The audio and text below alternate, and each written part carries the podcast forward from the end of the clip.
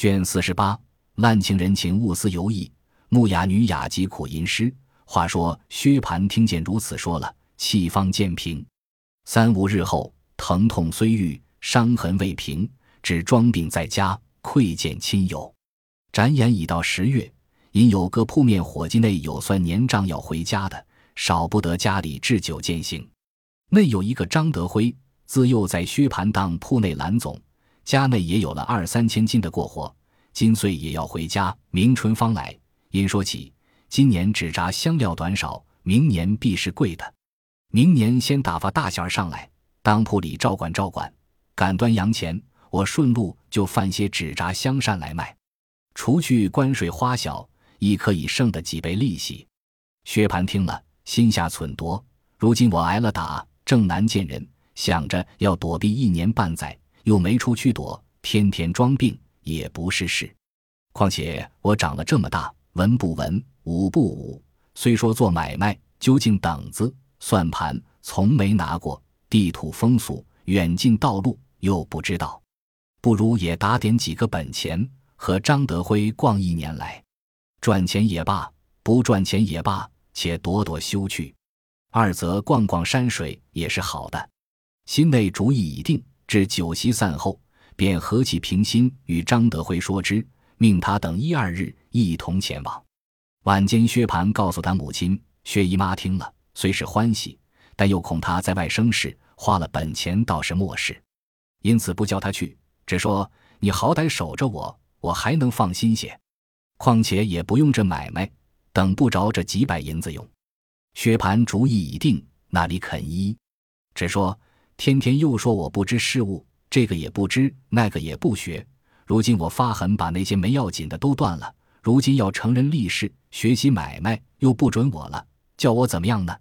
我又不是个丫头，把我关在家里，何日是个了手？况且那张德辉又是个有年纪的。咱们和他是世家，我同他怎么的有错？我就有一时半刻不好的去处，他自然说我劝我，就是东西贵贱行情，他是知道的，自然瑟瑟问他何等顺利，倒不叫我去。过两日，我不告诉家里，私自打点了走，明年发了才回来，才知道我呢。说毕，赌气睡觉去了。薛姨妈听他如此说，因和宝钗商议。宝钗笑道：“哥哥果然要经历正事，倒也罢了。”只是他在家里说着好听，到了外头旧病复发，难拘束他了。但也愁不得许多。他若是真改了，是他一生的福；若不改，妈妈也不能又有别的法子。一半尽人力，一半听天罢了。这么大人了，若只管怕他不知世路，出不得门，干不得事，今年关在家里，明年还是这个样。他既说的名正言顺，妈妈就打量着丢了一千八百银子。竟交与他试一试，横竖有伙计帮着他，也未必好意思哄骗他的。二则他出去了，左右没了助兴的人，又没有倚仗的人，到了外头，谁还怕谁？有了的吃，没了的饿着，举眼无靠。他见了这样，只怕比在家里省了事也未可知。薛姨妈听了，思忖半晌，道：“倒是你说的是，花两个钱叫他学些乖来，也值。”商议已定。一宿无话，至次日，薛姨妈命人请了张德辉来，在书房中命薛蟠款待酒饭，自己在后廊下隔着窗子千言万语嘱托张德辉照管照管。张德辉满口应承，吃过饭告辞，又回说十四日是上好出行日期，大师兄即刻打点行李，雇下骡子，十四日一早就长行了。薛蟠喜之不尽，将此话告诉薛姨妈。薛姨妈便和宝钗相邻，并两个年老的嬷嬷，连日打点行装，派下薛蟠之乃公老仓头一名，当年安氏旧仆二名，外有薛蟠随身常侍小厮二名，主仆一共六人，雇了三辆大车，但拉行李食物，又雇了四个长形骡子。薛蟠自骑一匹家内养的铁青大走骡，外背一匹坐马。诸事完毕。薛姨妈、宝钗等连夜劝诫之言，自不必备说。至十三日，薛蟠先去辞了他母舅，然后过来辞了贾宅诸人、贾珍等，未免又有践行之说，也不必细数。至十四日一早，薛姨妈、宝钗等直同薛蟠出了仪门，母女两个四只眼看他去了，方回来。薛姨妈上京带来的家人不过四五房，并两三个老嬷嬷、小丫头，紧跟了薛蟠一去，外面只剩了一两个男子。因此，薛姨妈即日到书房，将一应陈设玩器并帘帐等物进行搬了进来收住，命两个根据男子之妻一并也进来睡觉，又命香菱将他屋里也收拾严谨，将门锁了。晚间和我去睡。宝钗道：“妈妈既有这些人作伴，不如叫林姐姐和我作伴去。我们园里又空，夜长了，我每夜做活，越多一个人，岂不越好？”薛姨妈笑道：“正是。”我忘了，原该叫他同你去才是。我前日还和你哥哥说，文兴又小，倒三不着两的婴儿一个人不够服侍的，还要买一个丫头来你使。宝钗道：“买的不知底里，倘或走了眼，花了钱事小，没得淘气。倒是慢慢打听着，有知道来历的，买个还罢了。”一面说，一面命香菱收拾了侵入庄帘。命一个老嬷嬷并真儿送至恒芜院去，然后宝钗和香菱才同回园中来。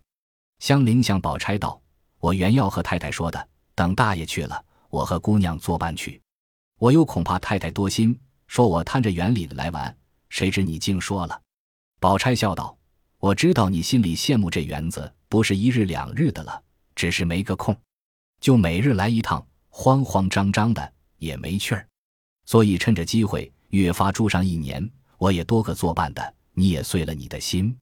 香菱笑道：“好姑娘，趁着这个功夫，你交给我做事吧。”宝钗笑道：“我说你得陇望蜀呢，我劝你且缓一缓，今儿头一日进来，先出园东角门，从老太太起，各处各人你都瞧瞧，问候一声，也不必特意告诉他们搬进园来。若有提起因由的。”你只带口说，我带了你进来作伴就完了。回来进了园，再到个姑娘房里走走。香菱应着，才要走时，只见平儿忙忙的走来。香菱忙问了好，平儿只得陪笑相问。宝钗因向平儿笑道：“我今儿把她带了来作伴，正要回你奶奶一声。”平儿笑道：“姑娘说的是那里的话，我竟没话搭言了。”宝钗道：“这才是正理。店房有个主人。”庙里有个住持，虽不是大事，到底告诉一声，就是园里做更上业的人，知道添了他两个，也好关门候户的了。你回去就告诉一声吧，我不打发人说去了。平儿答应着，因又向香菱道：“你既来了，也不拜一拜街坊邻舍去。”宝钗笑道：“我正叫他去呢。”平儿道：“你且不必往我们家去，二爷病了，在家里呢。”香菱答应着去了，先从贾母处来。不在话下。且说平儿见香菱去了，便拉宝钗悄说道：“姑娘可听见我们的新闻了？”宝钗道：“我没听见新闻，因连日打发我哥哥出门，所以你们这里的事一概不知道，连姊妹们这两天没见。”平儿笑道：“老爷把二爷打了个动不得，难道姑娘就没听见？”宝钗道：“早起恍惚听见了一句，也信不真。我也正要瞧你奶奶去呢。”不想你来，又是为了什么打他？平儿咬牙骂道：“都是那什么贾雨村，半路途中那里来的饿不死的也杂种，认了不到十年，生了多少事出来？今年春天，老爷不知在那个地方看见几把旧扇子，回家来看家里所有收着的这些好扇子都不中用了，立刻叫人各处搜求，谁知就有个不知死的冤家，混号都叫他做石头呆子。”穷的连饭也没得吃，偏他家就有二十把旧扇子，死也不肯拿出大门来。二爷好容易烦了多少情，见了这个人，说之再三，他把二爷请了到他家里坐着，拿出这扇子来，略瞧了一瞧。据二爷说，原是不能再得的，全是香妃、宗主、麋鹿、玉竹的，皆是古人写画真迹。回来告诉了老爷，便叫买他的，要多少银子给他多少。偏那时呆子说。我饿死冻死，一千银子一把，我也不卖。老爷没法了，天天骂二爷没能为，已经许他五百银子，先兑银子，后拿扇子。他只是不卖，只说要扇子，先要我的命。姑娘想想，这有什么法子？谁知那雨村没天理的听见了，便设了法子，讹他拖欠官银，拿他到了衙门里去，说所欠官银，变卖家产赔补，把这扇子抄了来，做了官价，送了来。那时呆子如今不知是死是活。老爷问着二爷说：“人家怎么弄的来了？”二爷只说了一句：“为这点子小事，弄得人家倾家败产，也不算什么能为。”老爷听了就生了气，说：“二爷拿话堵老爷。”因此这是第一件大的。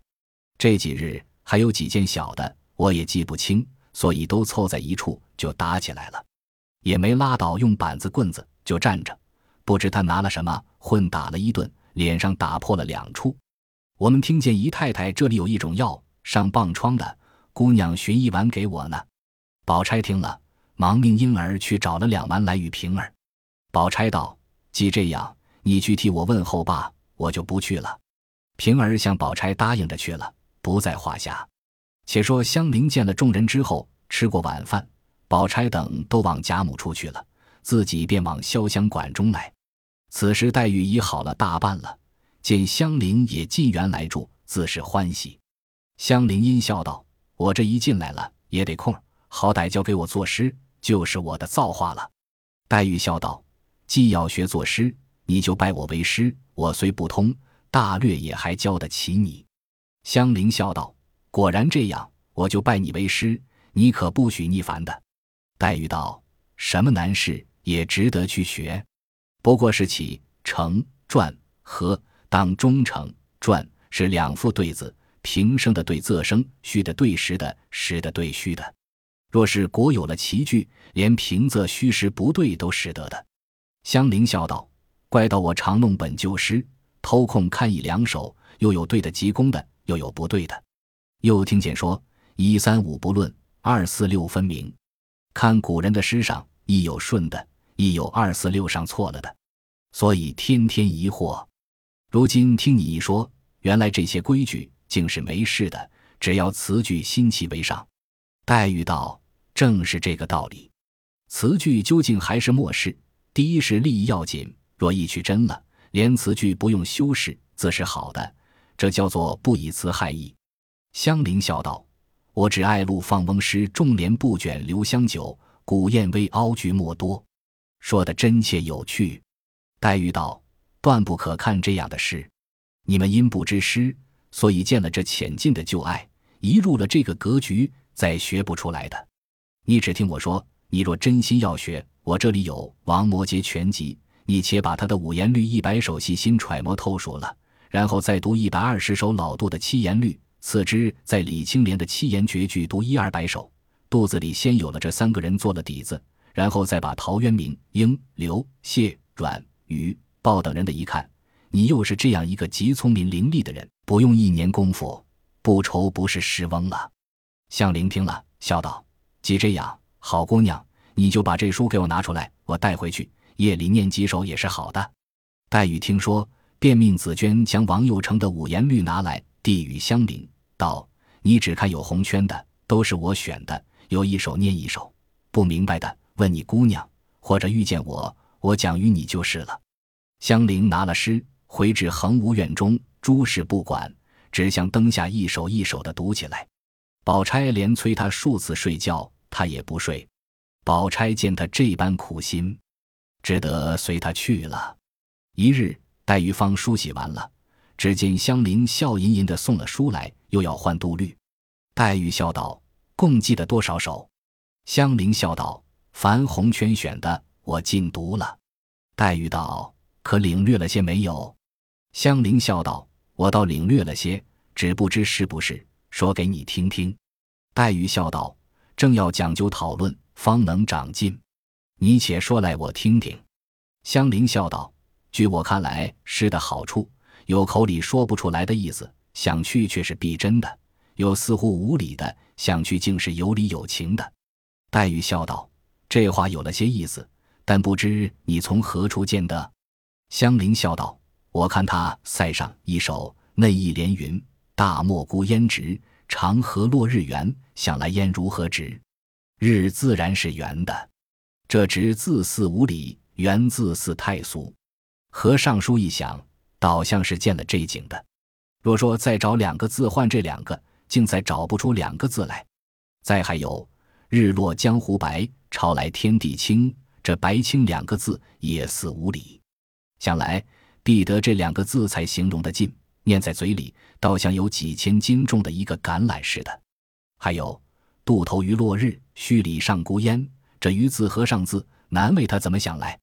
我们那年上京来，那日下晚便晚住船，岸上又没有人，只有几棵树，远远的几家人家做晚饭，那个烟竟是青碧连云。谁知我昨晚上看了这两句。倒像我又到了那个地方去了。正说着，宝玉和探春来了，都入座听他讲诗。宝玉笑道：“既是这样，也不用看诗，会心处不在远。听你说了这两句，可知三妹你已得了。”黛玉笑道：“你说他这赏孤烟好，你还不知他这一句还是套了前人的来。我给你这一句瞧瞧，更比这个单儿现成。”说着。便把陶渊明的“爱爱远人村，依依墟里烟”翻了出来，递与香菱。香菱瞧了，点头叹赏，笑道：“原来上字是从‘一’两个字上画出来的。”宝玉大笑道：“你得了，不用再讲，要再讲，倒学离了。你就坐起来，必是好的。”探春笑道：“明我补一个简来，请你入舍。”香菱笑道：“姑娘何苦打趣我？”我不过是心里羡慕，才学这个玩罢了。探春、黛玉都笑道：“谁不是玩？难道我们是认真作诗呢？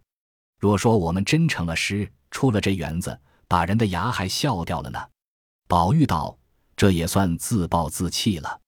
前日我在外头和相公们商话，他们听见咱们起诗社，求我把稿子给他们瞧瞧，我就写了几首给他们看看。谁不是真心叹服？他们抄了课去了。”探春、黛玉忙问道：“这是真话吗？”宝玉笑道：“说谎的是那架上莺歌。”黛玉、探春听说，都道：“你真真胡闹！且别说那不成诗，便成诗，我们的笔墨也不该传到外头去。”宝玉道：“这怕什么？古来闺阁中笔墨不要传出去，如今也没人知道了。”说着，只见惜春打发了入画来请宝玉，宝玉方去了。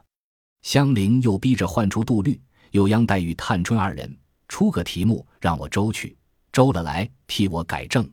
黛玉道：“昨夜的月最好，我正要周一首，未周成，你就做一首来。十四寒的韵，由你爱用那几个字去。”香菱听了，喜得拿着诗回来，又苦思一回，做两句诗，又舍不得读诗，又读两首，如此茶饭无心，做我不定。宝钗道。何苦自寻烦恼？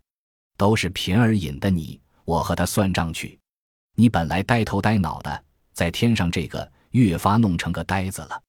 香菱笑道：“好姑娘，别混我。”一面说，一面做了一首，先与宝钗看了，笑道：“这个不好，不是这个做法。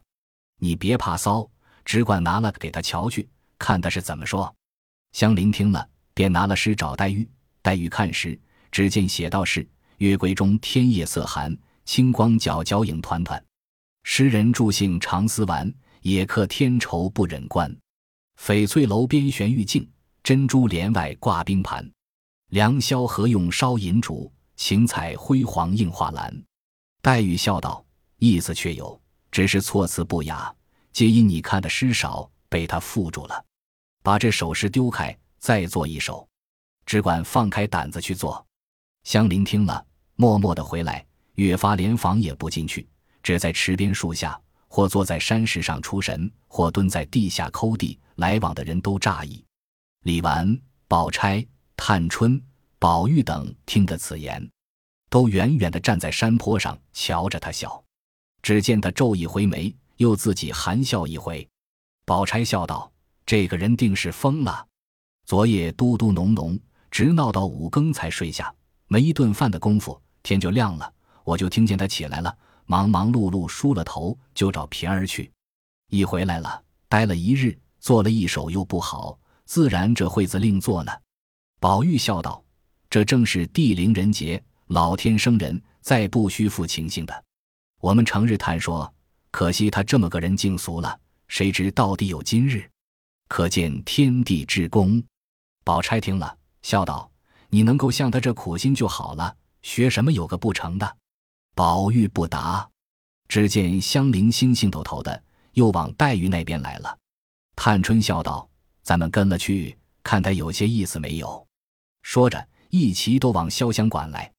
只见黛玉正拿着诗和他讲究。众人因问黛玉做得如何，黛玉道：“自然算难为他了，只是还不好。这一首过于穿凿了，还得另做。”众人因要试看时，只见做道是：“飞银飞水映窗寒，试看晴空护玉盘。淡淡梅花香欲染。”丝丝柳带露初干，只一残粉涂金器，恍若清霜抹玉兰。梦醒西楼人寂绝，余容犹可隔帘看。宝钗笑道：“不像银月了，月字底下添一个色字，倒还使得。你看句句倒像是月色，这也罢了。原是诗从胡说来，再迟几天就好了。”香菱自为这首诗妙绝，听如此说，自己又扫了兴。不肯丢开手，便要思索起来。因见他姊妹们说笑，便自己走至阶下竹前，挖心搜胆的，耳不旁听，目不别视。一时探春隔窗笑说道：“林姑娘，你闲闲罢。”香菱正正答道：“闲字是十五山的，错了韵了。”众人听了，不觉大笑起来。宝钗道：“可真失魔了，都是皮儿引的他。”黛玉笑道。圣人说诲人不倦，他又来问我，我岂有不说的理？李纨笑道：“咱们拉了他往四姑娘屋里去，引他瞧瞧画，叫他醒一醒才好。”说着，真个出来拉他过藕香榭，至暖香雾中。惜春正乏倦，在床上歪着睡午觉，华增立在壁间，用纱罩着。众人唤醒了惜春，揭纱看时，时亭方有了三亭，见画上有几个美人。因指香菱道：“凡会作诗的，都画在上头，你快学吧。”说着，玩笑了一回，各自散去。香菱满心中正是想诗，至晚间对灯出了一回神，至三更以后上床躺下，两眼睁睁直到五更，方才蒙目笼睡去了。